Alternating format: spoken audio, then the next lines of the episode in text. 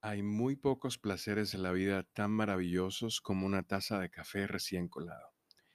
Dependiendo de la molienda, el molinillo y el método de preparación, el mismo grano de café puede dar una variedad completa de sabores diferentes. Al comprar granos enteros y molerlos en casa, tú puedes obtener un mayor nivel de frescura que en el café premolido. Suponiendo que ambos se tostaron al mismo tiempo, el café entero se preservará mejor. Esto porque el exterior del grano de café sella los aceites y aromas. Una vez molidos, esos aceites volátiles pueden comenzar a evaporarse.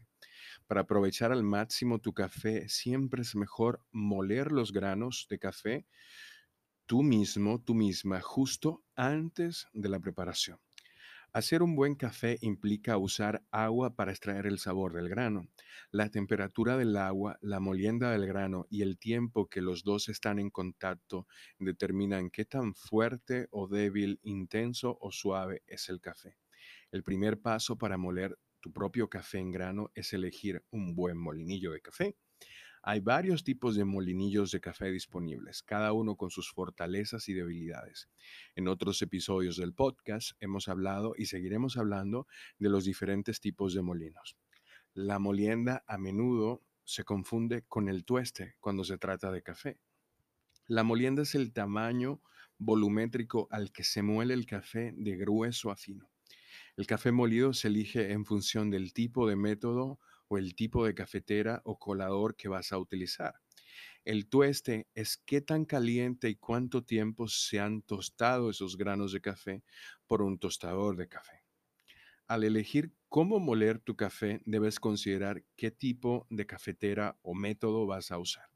A grandes rasgos, hay cuatro tipos de moliendas, aunque dependiendo el método, por ejemplo el espresso, la diferencia entre un milímetro y otro es fundamental para la elaboración de una receta de café perfecta.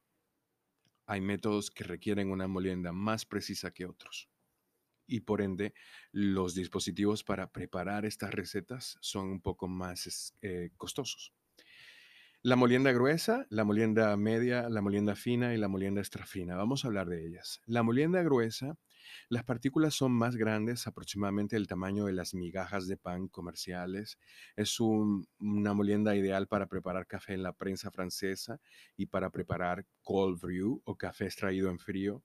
Para extraer todo el sabor del café se deben de dejar en contacto con el agua caliente o fría por más tiempo, mucho más tiempo que lo normal. En el caso de la molienda media, este café tiene aproximadamente el tamaño del azúcar granulada.